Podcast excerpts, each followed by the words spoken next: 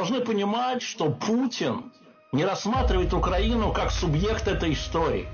Он не воюет с Украиной. Его команда не воюет с Украиной. Его армия не воюет с Украиной. Мы там воюем с Америкой.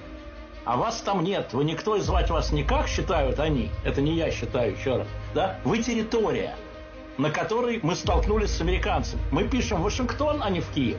Мы пишем в Брюссель, а не в Харьков. Да? Поэтому вот, если посмотреть э, под, под этим углом, вы поймете, что все еще только начинается.